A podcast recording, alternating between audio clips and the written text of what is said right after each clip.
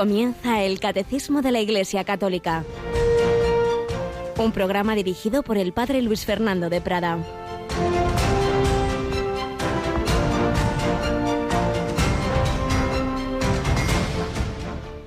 ¿Qué tenemos que ver nosotros contigo, Jesús Nazareno?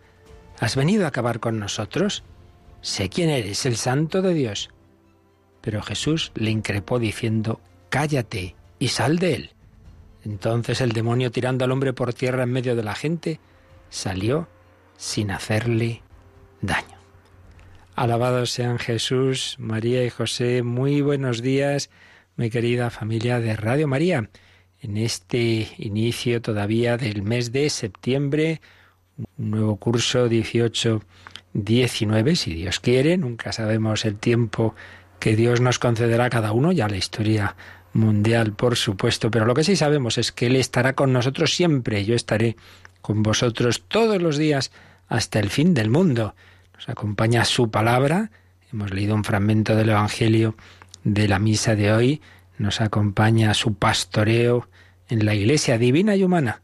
Nuestra fragilidad, nuestros pecados, momentos históricos como el actual en que se hacen más patentes, pues esa debilidad que siempre ha estado, pero que hay épocas especialmente difíciles y sin duda esta es una de ellas, pero es el Señor el que lleva esa iglesia. Precisamente, esto ha ocurrido a veces que historiadores que se han puesto a investigar sobre la historia de la iglesia y han encontrado momentos muy oscuros, de, mucha miseria, de mucho pecado, y justamente eso les ha llevado, incluso a alguno que no era católico, a convertirse a la iglesia católica, porque han visto que esto no lo pueden llevar los hombres. Los hombres pues con nuestra fragilidad, con nuestro pecado, viéramos si esto solo fuera humano acabado con la Iglesia. Y precisamente se ve que es que hay alguien que la lleva, que es el Señor. Esa, una de las últimas, quizá la última audiencia de Benedicto XVI, decía eso. No os olvidéis que la Iglesia la lleva Dios, divina y humana. Humana, ponemos nuestra fragilidad, nuestro pecado, nuestros límites, pero es que Dios ha querido contar con nosotros, ¿no? No, no ha hecho una iglesia que la lleven los ángeles, no nos dan los ángeles la comunión, la damos hombres de carne y hueso, como tampoco educan a los niños los angelitos, lo educan los padres también de carne y hueso, con sus virtudes y defectos. El Señor se fía de nosotros, pero a través de todas esas mediaciones, a través de esa iglesia que tiene ese componente humano, está Él. Es lo que hemos estado explicando en su momento como la Iglesia Sacramento Universal de Salvación. Es Jesucristo quien la lleva, Él sigue con nosotros, yo estaré con vosotros todos los días hasta el fin del mundo, de una manera muy especial en su presencia eucarística. Y también sigue con nosotros, como no, en Radio María casi desde el principio, Yolanda Gómez. Buenos días, Yoli. Muy buenos días, padre. No es lo mismo, no es lo mismo. No es lo mismo, para nada. Pero bueno, aquí estamos, un curso más, digamos, después de este tiempo veraniego en el que un servidor ha hecho sus ejercicios espirituales, también tenemos que rezar y retirarnos un poquito. Y hemos visitado algunas comunidades. He estado, por ahora mismo oíamos a los voluntarios de Santander, tuve el gusto de reunirme con ellos y también estuvimos en el convento de la Encarnación de Ávila, sustituyendo algún día al padre Arturo, nuestro querido de padre que dirige el programa de la espadaña, ¿verdad? Se fue a dar ejercicios espirituales a los Alpes. ¿Qué te parece? Estoy esperando a ver si me invitan a mí qué buen lugar, qué buen lugar. Bueno, pues decíamos que Jesús se ha quedado con nosotros en la Eucaristía y lo recuerdo porque esta semana tenemos un momento eucarístico muy especial, ¿verdad? Pues sí, el hora santa. Eso es, el jueves a las 11 de la noche vamos a retransmitir la hora santa y también se puede seguir a través de las imágenes por nuestra web www.radiomaria.es. Ya lo sabéis, pasado mañana 11 de la noche, 10 en Canarias, adoración al Santísimo. Nos invitamos a que vengáis a la capilla porque es pequeñita, pero ya sabéis que podéis entrar en ella por supuesto, siguiendo la oración a través de las ondas, que es lo nuestro, pero también, también aquellos que tengáis internet en el ordenador o en el mismo móvil, los móviles actuales con conexión a internet, se puede ver muy bien esa capillita, veréis ahí al Santísimo expuesto. Ya sabéis que si queréis mandar explícitamente intenciones, como muy tarde, mañana miércoles, las podéis enviar a un correo electrónico que tenemos habilitado para ello, ¿verdad, Yolanda? Eso es, horasanta arroba radiomaria.es. También el que prefiera el método más tradicional de coger el teléfono, desde hace ya meses también recordamos, estamos hoy recordando muchas cosas después del verano, recordamos que cambiamos, aunque aún sigue operativo, ¿eh? pero eh, junto al 902 tenemos un fijo para cualquier consulta y cualquier también las intenciones de oración. Recordamos ese número fijo. Sí, es el 91 822 8010. 91 822 8010. También ahí podéis hacer los encargos de programas, recopilaciones, en estos meses pasados, una de las que más se nos pidió fue el libro Jesús de Nazaret del Papa Benedicto XVI, del Papa Emérito, que a lo largo de seis años lo fuimos resumiendo, comentando, y mucha gente que le, que le costaba leer esos tres volúmenes, que tiene alguna parte un poquito más complicada, pues de esta manera en que dejamos de lado esos aspectos más técnicos y, y resumimos lo que realmente más nos puede ayudar a la vida espiritual, pues lo han ido oyendo este verano muchos lo han solicitado, pues ya sabéis, ese libro en un, está en unos DVDs de Jesús de Nazaret y otros muchos otros que os iremos anunciando los próximos días. Finalmente recordamos que estamos en un mes muy mariano y dentro de muy poquito, el día 8, el sábado, celebramos el cumpleaños de la Virgen María, la Natividad, celebraremos también el dulce nombre de María, el 15 de septiembre María al pie de la cruz, los dolores, el 24 la Merced y bueno, en estas fechas y sobre todo en el, el día 8, muchísimas advocaciones populares. Y bueno, estamos celebrando también nosotros en Radio María rezando a la Virgen estamos haciendo la novena para prepararnos a esa natividad. ¿A qué hora nos unimos en, oración a, a, nuestra Madre? Lo hacemos después de la oración de vísperas, hacia las ocho menos cuarto de la tarde. Pues ya lo sabemos. María, Reina de los Ángeles. Hemos leído este Evangelio, unos fragmentos del Evangelio de la Misa de hoy. Jesús llega a Cafarnaún, ahí hay un, un poseído, eh, los demonios empiezan a gritar, pero Jesús expulsa al demonio. Bueno, pues recordad lo que nos decía hace unos meses el, el Papa Francisco en la exhortación que también estamos comentando ya terminando en vida en Cristo, Gaudete et exultate. Fijaos cómo empieza el capítulo quinto. La vida cristiana es un combate permanente. Se requieren fuerza y valentía para resistir las tentaciones del diablo y anunciar el Evangelio. Pues sí, estamos en lucha, esto es así, no hay que asustarse, esto está anunciado. No, esto no es aquí tomar caramelitos y pasarlo siempre muy bien. Sí, lo pasamos bien, pero, pero en, en, lucha, en una lucha en la que contamos y usamos las armas que Dios nos da. No hay peligro, no hay que tener miedo al demonio. El Papa recordaba los tres enemigos del alma que de pequeños aprendíamos algunos, ¿verdad? Mundo, demonio y carne. Pues nos lo dice también cuando recuerda que no se trata solo de un combate contra el mundo y la mentalidad mundana, un enemigo, tampoco se reduce a una lucha contra la propia fragilidad y las propias inclinaciones, lo que llamábamos la carne, la pereza, lujuria, envidia, celos, etcétera, sino que también, decía el Papa, se trata de una lucha constante contra el diablo, que es el príncipe del mal. Pues sí, estamos en lucha y bueno, hay momentos especiales de esa lucha, como son esas, esos exorcismos de las posesiones, pero eso es lo extraordinario. Eso pocas veces ocurre, gracias a Dios. Pero en cambio, lo que a todos nos ocurre es que estamos en tentación. Esto hay que saber que es así. Y por tanto, no nos dejes caer en la tentación.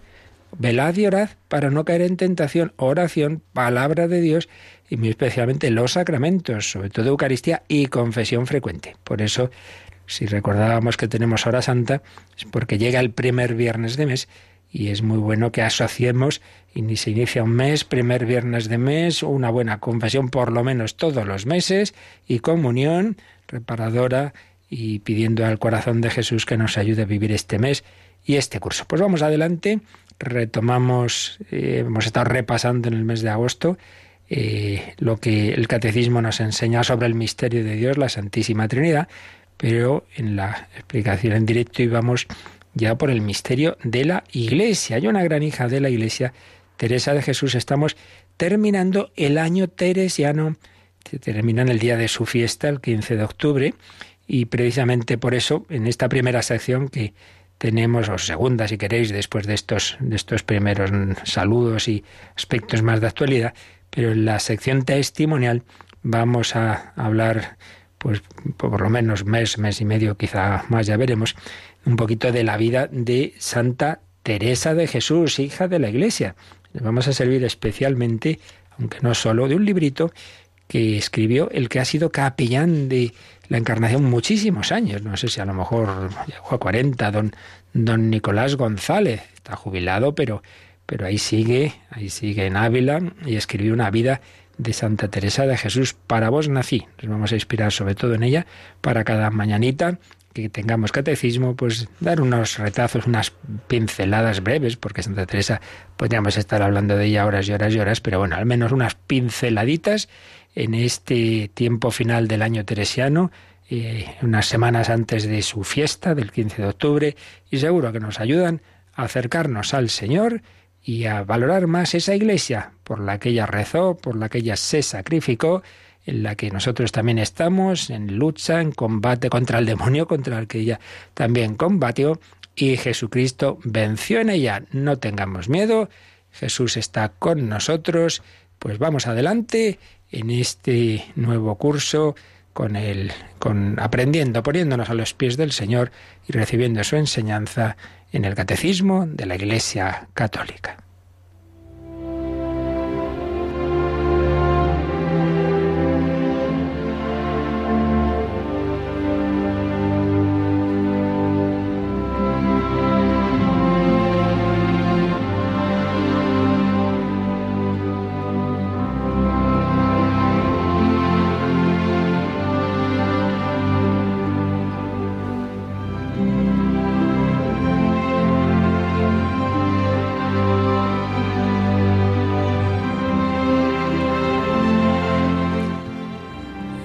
Santa Teresa de Jesús, unos retazos de su vida por don Nicolás González, que fue capellán del Monasterio de la Encarnación.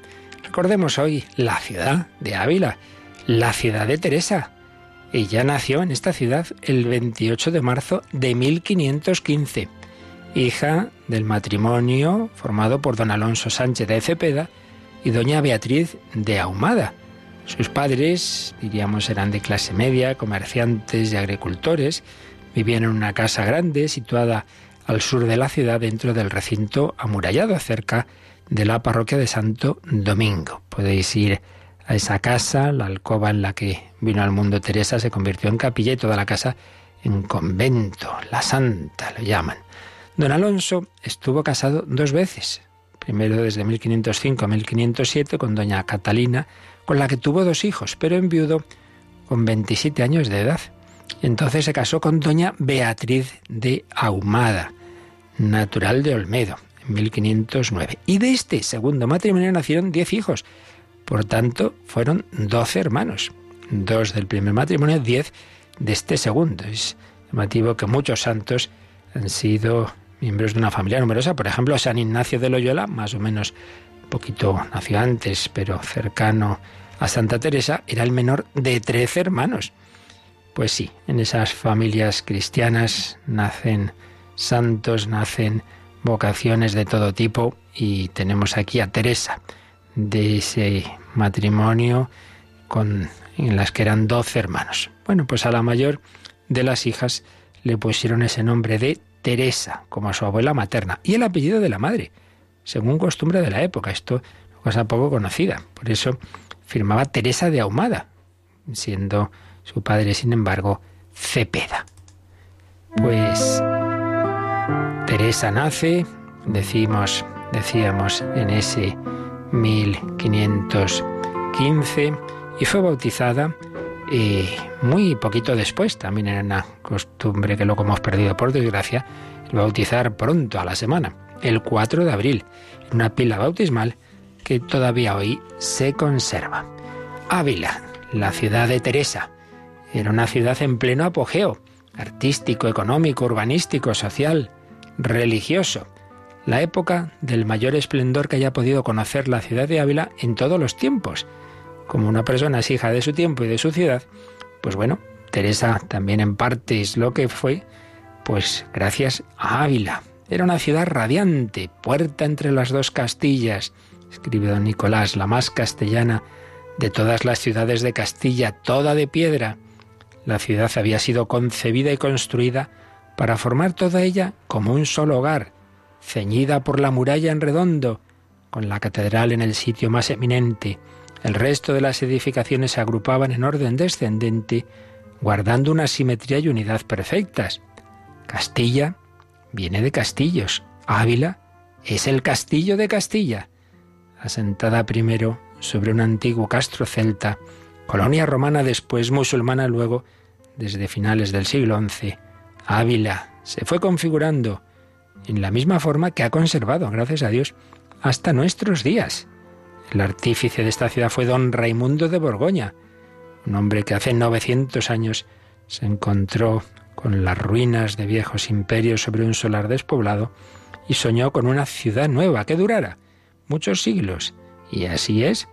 Don Raimundo mandó reconstruirla así en redondo, con un enorme cinturón de granito fuerte e inexpugnable. Realmente es maravilloso ver, especialmente de noche, esas murallas de la ciudad, como si presintiera que alguien iba a necesitar una ciudad inmortal. Las ciudades son inmortales cuando dan a luz ciudadanos inmortales, como Teresa de Jesús. Con ella convivieron por las calles de esta ciudad judíos, moros y cristianos. Contemporáneos suyos fueron genios de la música como Tomás Luis de Victoria, de la escultura como Vasco de la Zarza, de la orfebrería como Juan de Arfe, el que hizo la maravillosa custodia de Arfe que sale en el Corpus de Toledo. Militares y políticos que dieron nombre a ciudades del Nuevo Mundo conquistados por ellos, o los famosos comuneros de Castilla. Teresa, de niña y joven, paseó con ellos por las calles del Lomo, del Caldeandrín, por el Mercado Chico, el Arco de San Vicente o la Torre de la Mula. Pero Teresa destaca sobre todos ellos como la torre de la catedral sobre las almenas de la muralla. Teresa de Jesús, ahí nació en esa ciudad y nos dejaría escritos inmortales del testimonio de una vida de amor a Cristo y el legado de esa reforma, de esa fundación de las carmelitas descal y carmelitos, padres carmelitas también descalzos. Nada te turbe, nada te espante, todo se pasa, Dios no se muda, la paciencia todo lo alcanza. Quien a Dios tiene, nada le falta, solo Dios basta.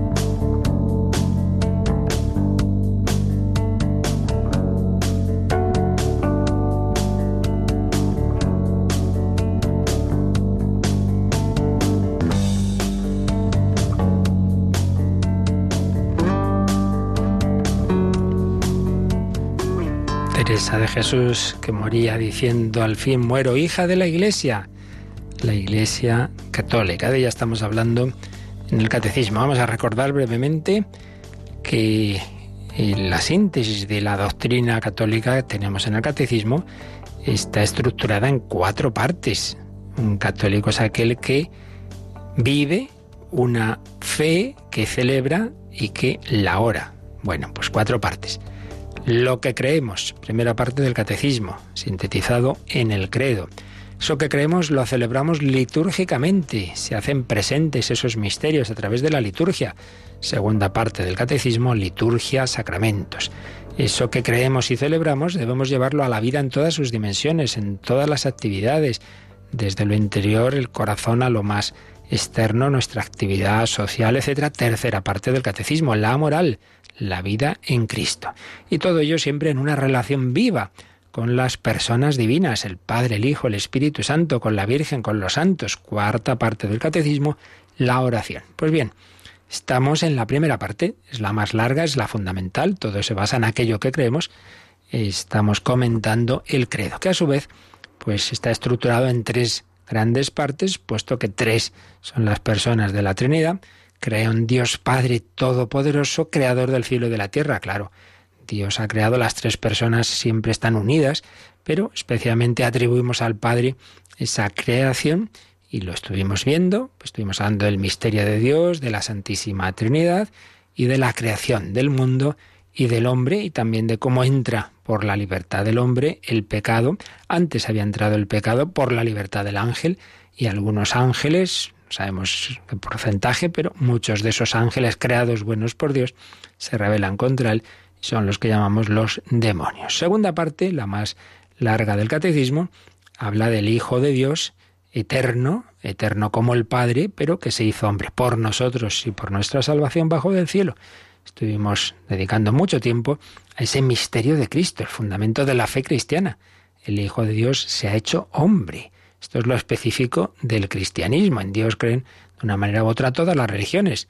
Lo asombroso es que nosotros creemos que ese Dios, que es familia, Padre, Hijo y Espíritu Santo, la segunda persona, se ha hecho nuestro hermano, porque todo el sentido de la creación y del hombre y de nuestra vida es que podamos estar eternamente con Dios unidos a Él en amistad, pero esa amistad implica una respuesta por nuestra parte libre.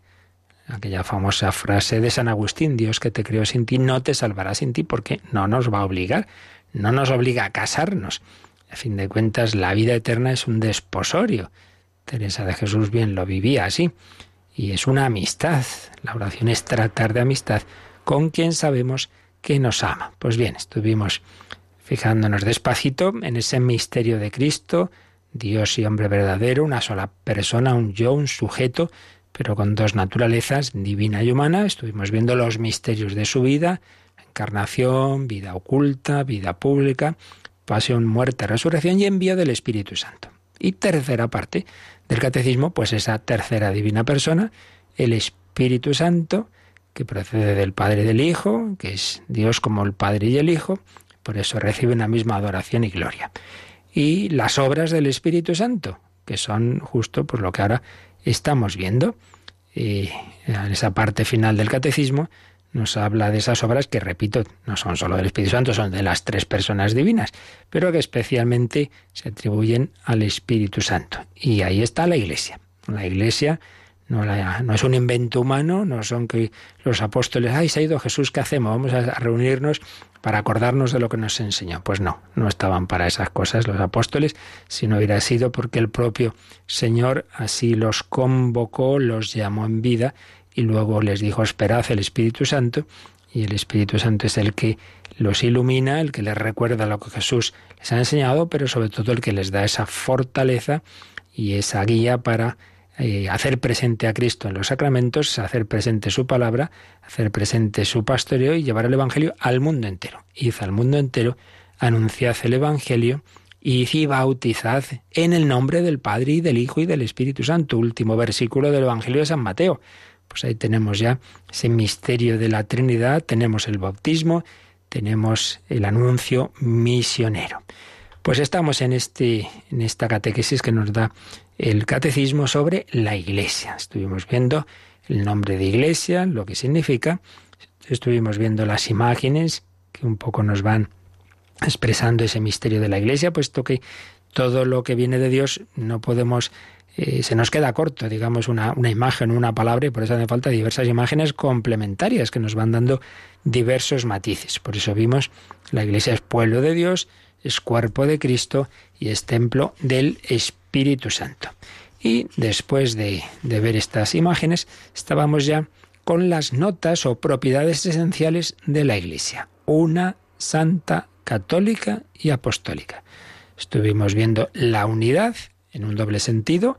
Jesucristo ha fundado una única iglesia, en este sentido unidad en cuanto unicidad, pero también unidad interna.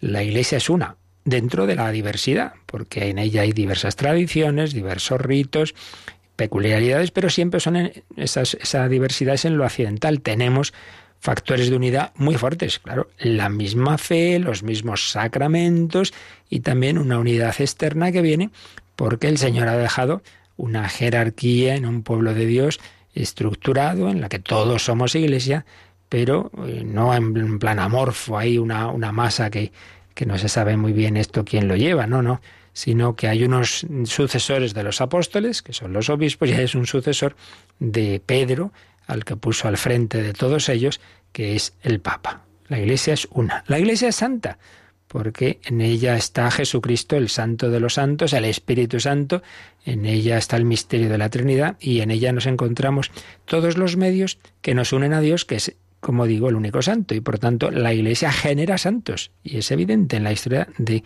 de la humanidad como por desgracia la cultura actual en grandísima medida está tomada, por así decir, por eh, diversas corrientes anticristianas, solo nos cuentan las cosas negativas, a veces inventadas, a veces verdaderas, pero solo nos cuentan las negativas de la Iglesia. Y ni siquiera nosotros no sabemos la infinidad de obras de, de bien que tantísimos millones de cristianos han hecho en la historia. Cuántos santos, cuánta beneficencia, cuánto bien. La Iglesia es santa.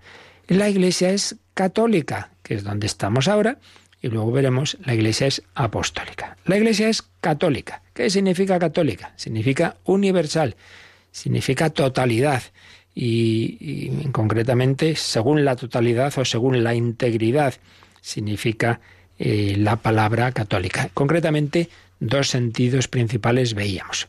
Uno, porque en ella están todos los medios de salvación. Todo lo que Cristo nos enseñó y la plenitud de los medios de la salvación están en la iglesia que Él ha fundado. Entonces, en otras comunidades que se han separado, pues están parte de esos medios, pues tienen el bautismo, tienen la escritura, pero no tienen todo. Al separarse, pues han perdido algunos de esos medios. Entonces, un sentido de católica es plenitud, totalidad de medios de salvación y plenitud de esa revelación eh, que el Señor nos ha hecho. Pero también es católica en cuanto que está enviada a la totalidad del género humano. El catolicismo, el cristianismo no es una religión, digamos, para una cultura, para una raza, para un continente, no, no, no, no. El catolicismo, aunque nace en el Oriente Próximo, pero no es para allí, ni es solo para Europa, el continente donde más arraigó. No, no, es para el mundo entero. Y de hecho, pues cómo está arraigando en, África después de haberlo hecho en América y en aquellas naciones de, de, Asia donde se evangelizó, por ejemplo, nuestras, digo nuestras porque fueron parte de España, Islas Filipinas, pues vaya que sí arraigó. Naturalmente queda ahí mucho campo, pero pensemos, por ejemplo, la de mártires que ha habido en Corea, en Vietnam, en todos los lugares. El cristianismo es universal, Iglesia católica. Pues ahí estamos explicando la nota de la Iglesia es católica y después de decirnos qué significa católica, estamos en un apartado que se titula Cada una de las iglesias particulares es católica. Y ahí nos habíamos quedado el último día, habíamos leído el número 834, pero no lo habíamos acabado de explicar, así que Yolanda, retomamos este número, leemos el 834. Las iglesias particulares son plenamente católicas gracias a la comunión con una de ellas, la Iglesia de Roma, que preside en la caridad, porque con esta Iglesia, en razón de su origen más excelente, debe necesariamente acomodarse toda Iglesia, es decir, los fieles de todas partes. En efecto, desde la venida a nosotros del Verbo encarnado, todas las iglesias cristianas de todas partes han tenido y tienen a la gran iglesia que está aquí en Roma como única base y fundamento, porque, según las mismas promesas del Salvador, las puertas del infierno no han prevalecido jamás contra ella. Así pues, el Señor funda una iglesia. Esa iglesia empieza a manifestarse el día de Pentecostés. Fijaos que la gente en Jerusalén oye un ruido muy grande, parece un terremoto, entonces van todos, ¿de dónde viene este ruido? Y, van a donde estaban los apóstoles, el cenáculo. Habían recibido esa comunicación del Espíritu Santo con esos símbolos de las lenguas de fuego, del viento impetuoso, y resulta que les oyen predicar como había en esa era la, fiesta de Pentecostés judía, había muchos allí eh, judíos que, oriundos de allí, pero que estaban viviendo en diversas naciones, habían venido ciudadanos de otros lugares con otras lenguas y todos oían, entendían lo que predicaban los apóstoles. Era ya un signo de cómo la Iglesia es una, pero destinada al mundo entero. Por eso los entendían en todas las lenguas. Pues bien, esa Iglesia que empieza ahí, se va a ir extendiendo. Es impresionante en pocos años cómo todo el mundo en torno al Mediterráneo va a ir recibiendo el Evangelio. Es la preciosa historia que tenemos contada pues con ingenuidad, pero a la vez con, con gran con gran fidelidad a los hechos y inspirados a la vez, naturalmente, por el Espíritu Santo en los hechos de los apóstoles, que si todo parece que es obra del mismo autor del tercer Evangelio, San Lucas. Bueno, pues en unos años se va extendiendo la única iglesia en muchos lugares. Entonces, la única iglesia católica, pero es la, también la iglesia de Corinto, de Roma y también de España. Pero nos hablan las diversas cartas del Nuevo Testamento, pues de, de esos lugares, de Tesalónica, de, de Corinto, etcétera, de Galacia, iglesias particulares, pero iglesias particulares que forman parte de la única iglesia. Bueno, sí, pero, pero todo eso, ¿cómo, ¿cómo se mantiene su unidad? Pues aquí nos lo ha dicho este número. Porque así como los apóstoles eran doce, se peleaban entre ellos muchas veces, pero el Señor puso uno al frente, puso una cabeza, que es Pedro, que no porque fuera mejor ni, ni, ni, mucho menos, porque de hecho es el que peor se portó después de Judas en la pasión, es el que niega al Señor, sí, sí, pero es ese misterio que decíamos de la Iglesia divina y humana a través de esas limitaciones y como persona humana, pues con cualquier eh, problema, fallo o pecado que pueda tener. Sin embargo, Pedro tiene una especial asistencia del Señor, del Espíritu Santo, para que cuando actúa como tal, no simplemente como persona particular, sino como cabeza de la Iglesia en, el campo de la fe, de la doctrina, de, la moral y, y, de una manera definitiva, no simplemente, bueno, pues una opinión que pueda decir eh, con mayor o menor certeza, sino de una manera definitiva, pues entonces ahí está el Señor garantizando esa asistencia que llega incluso, como veremos ya más adelante, a la infalibilidad en casos muy especiales. Pero aparte de eso, hay una unidad de gobierno. Pues lo hará mejor o peor cada papa de la historia, pero el Señor así lo ha hecho, así lo ha ordenado y establecido que tengamos esa unidad también jerárquica que implica, bueno, pues que hay unos párrocos, que hay un obispo unos obispos y que hay un papa. Y esa es la Iglesia de Roma. Y fijaos que esto no es un invento, como algunos cuentan, de no sé qué siglo medieval, claro, es que entonces, o así como estaba el Imperio Romano, y claro, como la cabeza del Imperio Romano estaba en Roma, ¿verdad? Entonces la Iglesia pues hizo algo parecido, que no, que no, que no, que esto viene del Evangelio. El texto de Mateo 16, tú eres Pedro, sobre esta piedra edificaré mi iglesia, es un texto clarísimamente originalísimo, semítico, totalmente original y que aquí nos ponen unas citas, el catecismo, bueno, de, de, padres, llamamos de la iglesia, de esos primeros tiempos, San Ignacio de Antioquía, que muere precisamente en Roma mártir, si no recuerdo mal, el 107, o sea, algo muy temprano, y tiene esta expresión que nos ha citado el catecismo. Las iglesias particulares son plenamente católicas, bueno, esto lo dice el catecismo, gracias a la comunión con una de ellas, la iglesia de Roma, y aquí sí que viene la cita de San Ignacio de Antioquía, decía él, que preside en la caridad. Ya San Ignacio de Antioquía dice, ojo, ojo, que la iglesia que preside a todas las demás, a todas las demás comunidades, por ejemplo a la mía, él era de Antioquía, es la iglesia de Roma. Y más claramente lo dirá otro mártir un poquito posterior, pero también muy temprano, San Ireneo de León, que dice que con esa iglesia, con la iglesia de Roma, deben necesariamente acomodarse todas las demás comunidades, todas las demás iglesias, es decir, los fieles de todas partes, con la iglesia de Roma, en razón de su origen más excelente. ¿Qué origen? Bueno, pues que es una iglesia que tuvo por cabeza, pues ni más ni menos, que a Pedro y también estuvo Pablo. Pues no está mal. Entonces está ahí la sucesión del apóstol al que el Señor Pedro, al que puso de cabeza de la iglesia. Con esta iglesia, en razón de su origen más excelente, deben necesariamente acomodarse los fieles de todas partes. Y luego otro autor un poquito posterior, San Máximo el Confesor, dirá, en efecto, desde la venida a nosotros del Verbo encarnado, todas las iglesias cristianas de todas partes han tenido y tienen a la gran iglesia que está aquí en Roma como única base y fundamento, porque, según las mismas promesas del Salvador, las puertas del infierno no han prevalecido jamás contra ella. Las puertas del infierno no prevalecerán. La iglesia está sometida a tentación, como lo estuvo Pedro, pero Jesús le dijo, Simón, Simón, Satanás os ha reclamado para cribaros como el trigo, pero yo he rezado por ti. Y tú, cuando te conviertas, confirma a tus hermanos. Fijaos qué significativo. Cuando te conviertas, porque sí, Simón iba a caer en la tentación, iba a negar al Señor. Como persona, pues era tan débil como los demás. Anda, no ha habido desastres de, papas en la historia de la Iglesia, pues hasta con hijos naturales, en fin muchas cosas. Sí, sí, como personas individuales, pero yo he rezado por ti y tú cuando te conviertas confirma a tus hermanos. A pesar de toda esa fragilidad humana, el Señor no va a permitir que la Iglesia se hunda y no va a permitir que el Papa como Papa, como Papa, pues nunca un Papa enseñe eh, de una manera definitiva una doctrina equivocada, jamás. Y no va a permitir esa ruptura de la Iglesia, aunque muchas veces tengamos tantas divisiones y peleas, sí, sí, pero sabemos dónde, dónde está, dónde está la Iglesia. Ubi Petrus ibi Iglesia, donde está Pedro está la Iglesia, donde está la Iglesia está Cristo.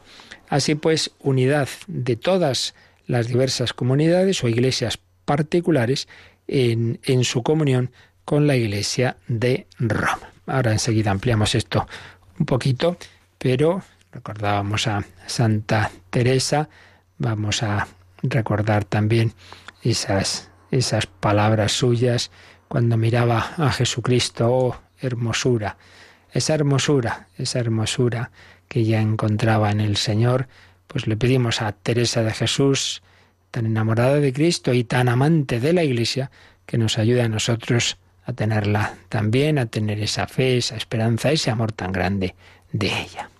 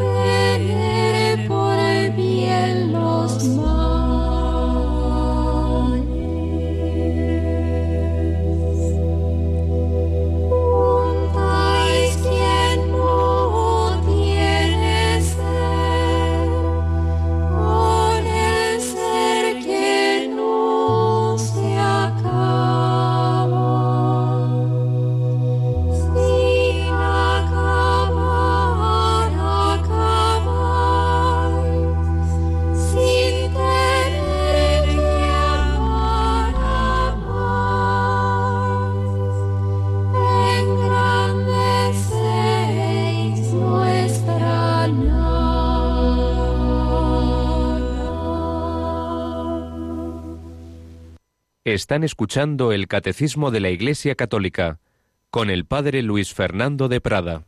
Esa hermosura, que esté de toda hermosura, está con nosotros, se ha quedado en la Iglesia. Yo estaré con vosotros todos los días hasta el fin del mundo. Una Iglesia que tiene esa unidad, que tiene esa jerarquía que viene de, del Señor, que viene de esa piedra que él pone en Simón Pedro. Esto lo amplía el catecismo más adelante, pero nos dice que podemos ya echar un ojo a un número que, como digo, lo explicaremos con calma, pero vamos a leer ya ese número 882, donde explica un poquito qué significa ese cargo de sucesor de Pedro, que es el Papa. Leemos ese 882, Yolanda. El sumo pontífice, obispo de Roma y sucesor de San Pedro, es el principio y fundamento perpetuo y visible de unidad, tanto de los obispos como de la muchedumbre de los fieles. El pontífice romano, en efecto, tiene en la Iglesia, en virtud de su función de vicario de Cristo y pastor de toda la Iglesia, la, la potestad plena, suprema y universal que puede ejercer siempre con entera libertad. Así pues, aquí en síntesis se nos ha dado las claves de lo que significa el Papa. Es el sucesor de San Pedro, eso es lo esencial, y al que, por tanto, se aplican esas palabras que Jesús dijo a Pedro. Tú eres Pedro, sobre esta piedra edificaré mi iglesia, las puertas del infierno no podrán contra ellas, te daré las llaves del reino de los cielos, lo que ates en la tierra quedará todo en el cielo, lo que desates en la tierra quedará desatado en el cielo. Y de esa manera el sucesor de Pedro es el principio y fundamento perpetuo y visible de unidad. Claro, perpetuo en el sentido de mientras dure la historia, y visible, porque claro, el fundamento invisible, ya lo vimos, es el Espíritu Santo, es, es, el Señor, son todas esas realidades internas, sí, pero también hay una unidad visible, eh, y es que tenemos una cabeza visible que es el Papa, pues igual que un ejército, pues hay el teniente, está el, el, capitán, está el coronel, sí, sí, pero al final hay un general, ¿no? Y hay alguien que manda todo el ejército, pues aquí es el sucesor de San Pedro. ¿Qué por otro lado es obispo de Roma? Bueno, pues porque ahí murió Pedro. Esto no es esencial. Imaginemos, imaginemos que bueno, hay un, en la historia, pues luego ocurre algo y, y, el Papa deja Roma y se va a Jerusalén, pues vamos por caso, ¿no?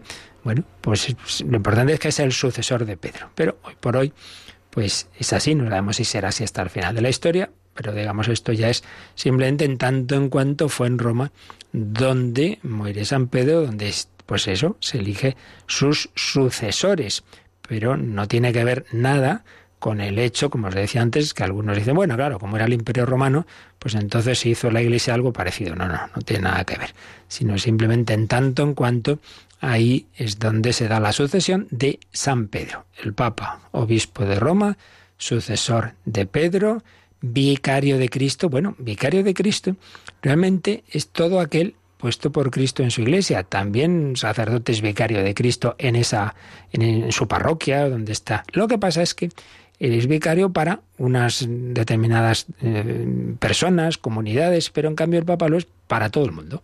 Es vicario universal. Por eso dice que tiene potestad plena, suprema y universal, así como en cambio el obispo la tiene en su diócesis y a nivel universal solo en tanto en cuanto es miembro del colegio episcopal que tiene por cabeza al Papa, pero él directamente solo tiene potestad en su diócesis, en cambio eh, los papas la tienen en la Iglesia universal. Bueno, esto es lo que ya nos explicará con más calma cuando lleguemos el catecismo, pero ya nos lo sugiere ahora el número 834 que lo leamos y es lo que hemos hecho. Y también nos pone el 1369 que tiene una aplicación litúrgica. Esto ya es de la, de la parte, de la parte de la, de la liturgia cristiana, la segunda parte del catecismo, vamos a leerlo rápidamente. 1369. Toda la Iglesia se une a la ofrenda y a la intercesión de Cristo. Encargado del ministerio de Pedro en la Iglesia, el Papa es asociado a toda celebración de la Eucaristía en la que es nombrado como signo y servidor de la unidad de la Iglesia Universal. El obispo del lugar es siempre responsable de la Eucaristía, incluso cuando es presidida por un presbítero. El nombre del obispo se pronuncia en ella para significar su presidencia de la iglesia particular en medio del presbiterio y con la asistencia de los diáconos. La comunidad intercede también por todos los ministros que por ella y con ella ofrecen el sacrificio eucarístico. Esta doctrina la, refuerza el catecismo con dos citas. Una, de nuevo, de ese de ese gran mártir de los primeros tiempos, San Ignacio de Antioquia, que decía que sólo sea considerada como legítima la Eucaristía que se hace bajo la presidencia del obispo o de quien él ha señalado para ello. Y luego nos pone una cita, en este caso ya mucho más reciente, del Vaticano II, del decreto sobre los presbíteros, presbíteros órdenes II, viene esta, esta cita. Por medio del ministerio de los presbíteros se realiza a la perfección el sacrificio espiritual de los fieles en unión con el sacrificio de Cristo, único mediador. Este, en nombre de toda la Iglesia, por manos de los presbíteros, se ofrece incruenta y sacramentalmente en la Eucaristía, hasta que el Señor venga. Bueno, pues fijaos lo que significa esto, que esto es muy bonito y práctico, podemos decir. Eh, podríamos, quizá alguno, un, espíritu así como un poco anarquista, muy propio de nuestros tiempos, decir, bueno, bueno, bueno, bueno, esto de la iglesia, yo amo al Señor, yo amo a Cristo, entonces yo hago mi oración, con el Señor, sí, sí, a mí me gusta la Eucaristía, pero, pero eso que tiene que ver con el obispo y con el Papa, pues tiene todo, tiene todo que ver, porque no hay sacramentos sin iglesia, es la iglesia la que hace los sacramentos, la que, a la que el Señor ha prometido que lo que hagamos no son ritos vacíos, sino que está Él detrás, que está ahí su asistencia, que Él se ha comprometido, que cuando un sacerdote ordenado válidamente por un obispo, ordenado válidamente, cuando un sacerdote tiene la intención de hacer y coger el pan y decir esto es mi cuerpo, entonces el Señor hace caso. Ahora, si lo hace otro ahí porque le da la gana, pues no, ahí no hay Eucaristía que valga. Pues bien, se hace visible que ese misterio invisible de la Eucaristía, quien dice la Eucaristía dice las demás acciones litúrgicas, pero concretamente la Eucaristía, no es algo meramente interior, algo meramente privado. Jesús y yo, pues aquí rezamos. No, no, no, no, no. Es algo de la Iglesia. Y, nos recuerda este número que eso se hace eh, concreto porque, si os dais cuenta, en la plegaria eucarística siempre se menciona al Papa y al Obispo del lugar. Con nuestro Papa, Francisco, con nuestro Obispo, Carlos o el que sea, ¿verdad? El Papa siempre es asociado a toda celebración de la Eucaristía, porque la Eucaristía, en realidad, aunque se celebre en tal sitio, es la, es la el sacrificio de la Iglesia universal, es la misma misa en todos los lugares del mundo, en cualquier lengua, es la misma misa de una iglesia que tiene por cabeza al Papa. Pero por otro lado, es una celebración que se hace en una diócesis concreta, que tiene una cabeza, que es el obispo, que es el responsable de la liturgia. Podría, podría ocurrir, llega eh, la Iglesia a una, a una nación de misión donde no hay cristianos, llega, esto ha pasado alguna vez, uno simplemente pues, pues como ordenado obispo allí, todavía no tiene sacerdotes, no tiene, bueno, pues es, él el que celebra y luego ya va teniendo sacerdotes, bueno, pues él les va dando esa misión, pero siempre en tanto en cuanto están enviados por el obispo. Un presbítero no celebra a su aire, no hace lo que le da la gana, y lo hace, pues desde luego, eso está fuera de, de la Iglesia. Entonces, mm, por eso, digamos, está eso simbolizado en que siempre, dice este número de catecismo, el nombre del obispo se pronuncia en la misa para significar su presidencia de la iglesia particular en medio del presbiterio. Siempre, siempre está ahí esa, esa presencia de una iglesia jerárquica, la iglesia universal que tiene por cabeza al Papa y luego la, la iglesia diocesana que tiene por cabeza al obispo. Por eso hemos leído cómo San Ignacio de Antioquía decía, eh, solo es legítima la Eucaristía que se hace bajo la presidencia del obispo, la celebra él, o aquel que la ha señalado. Entonces, si va un, un presbítero ácrata y, y hace lo que le da la gana y se presenta en un sitio eh, donde no tiene licencias del obispo y tal, pues hombre, pues eso, eso no, no, incluso puede, no, no digo que sea inválida, porque si es presbítero, pues la, la Eucaristía sí que sería válida, pero pueden serlo en cambio inválidas las confesiones, si se le prohíbe, eh, si no se le da la, la jurisdicción para confesar en un determinado lugar. Porque repetimos, esto no es una cosa meramente privada de, del Señor y yo, sino que el Señor pues ha hecho así, ha hecho una, la, la vinculación de lo divino con lo humano en la Iglesia. No hay un hilo directo. Como no vienen los niños de París, sino a través de los padres, pues también la gracia de Dios, el camino ordinario, otra cosa son caminos extraordinarios que Dios, como ya recordaremos más adelante, puede tener para aquellas personas que sin culpa no han recibido el camino de la Iglesia, pero el camino ordinario es que Dios nos da su gracia a través de los cauces eh, que Él mismo ha establecido en una iglesia que Él mismo ha fundado con nuestra limitación, con personas humanas limitadas, con signos pobres, sencillos, pan, agua, vino, sí, sí, pero a través de ello es como el Señor actúa. Es el escándalo de la encarnación. También muchos rechazaron a Cristo porque veían a un hombre y decían, este, este, ¿qué, qué, es eso que dice de que el Padre y yo somos uno? Si es un hombre. Bueno, un hombre en el que estaba presente una persona divina. Rechazaron esa encarnación y hoy también se rechaza tantas veces porque no se quiere aceptar que Dios se nos comunique a través de una iglesia limitada como todo lo humano. En cambio, una gran mística como Santa Teresa, pues tenía una grandísima fe en la iglesia y decía que daría su vida por cualquier ceremonia de la iglesia, más o menos igual, a tantas cosas que pasan hoy día de, hacerlo cada uno lo que le da la gana con la liturgia de la iglesia. Pues pedimos al Señor, a la Virgen, a Santa Teresa, a todos los santos, que aumenten nuestra fe en este misterio de la encarnación que se prolonga en la iglesia, muy especialmente en la Eucaristía. Jesús se ha quedado con nosotros. Pues nos quedamos dando gracias, dando gracias al Señor por, por todos estos regalos tan grandes y aunque sea, bueno, tenemos poco tiempo, pero si queréis algún comentario, alguna pregunta, pues tenemos unos minutines y nos recuerda, nos recuerdan ahora cómo podéis hacerlo.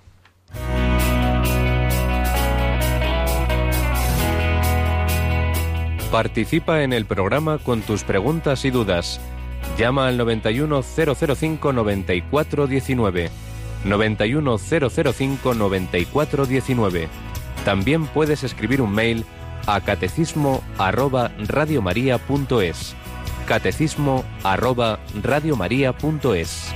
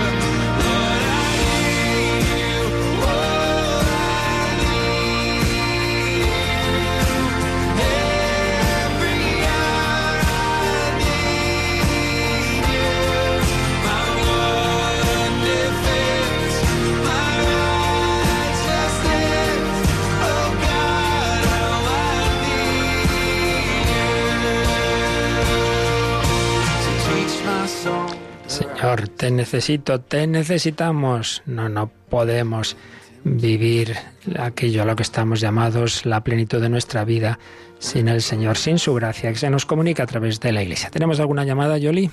Sí, nos ha llamado Mario de Madrid y pregunta dónde puede encontrar documentadas las muertes de San Pedro y San Pablo. Dice que está estudiando, acaba de comenzar a estudiar teología y, y claro, se oye hablar, pero no sabe dónde se puede encontrar la documentación de, de esas muertes. Hombre, así me pilla con un tema que no es teológico, sino histórico.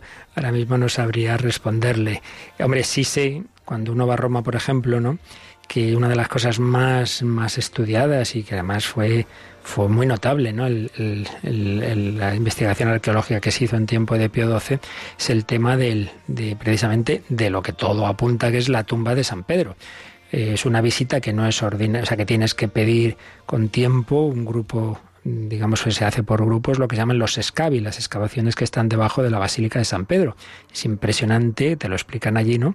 Cómo se descubrió un cementerio cristiano del, del siglo I, con una serie de tumbas orientadas hacia una central. Y justamente esa tumba hacia la que las demás están orientadas, una serie de signos, ahora no lo recuerdo porque hace ya muchos años que estuve en esa, en esa visita, todo apunta a que están los restos de San Pedro y, y claro, lo que a mí me impresionó más es que justamente encima está el altar donde el Papa, 20 siglos después, celebra la misa, es decir, la basílica fue edificada la primera y luego las demás por Constantino sobre esa tumba. Entonces hay un hay toda una un, dentro de lo que son estas cosas, ¿no? De, cosas de hace 20 siglos, ¿no? Pero una evidencia arqueológica de los restos del primer papa de Pedro allí y, muchos más datos, pero digo, ahora mismo yo no sabría decirle en concreto, esto hay que mirar en, una, historia ya, mm, si, si puedo lo miramos y decimos algo el próximo día, pero claro, ya es una pregunta más para, para un experto en, en, historia, pero indudablemente es, es fortísima toda la la, la tradición de esos primeros siglos sobre esa muerte de, de Pedro y de Pablo, de, de, Pedro en el año 64 y Pablo un poquito, hace con un par de años de, de diferencia, eh, en otro lugar de, ya en las afueras, donde está edificada la Basílica de San Pablo Extramuros. Ahora mismo no sabría decirle mucho más, pero bueno, esto es una cosa, si él está estudiando, y como nos decía teología, pues lo suyo es, en, las facultades de teología está la, la, asignatura ¿no? de historia de la Iglesia, claro, y hay una parte de historia antigua, y allí sin duda quien lo explique es quien mejor se lo podrá, se le podría responder. Bueno, se nos ha ido el tiempo, ya seguiremos mañana, si Dios quiere. Pedimos al Señor su bendición, la bendición de Dios Todopoderoso, Padre, Hijo y Espíritu Santo, descienda sobre vosotros. Alabado sea Jesucristo.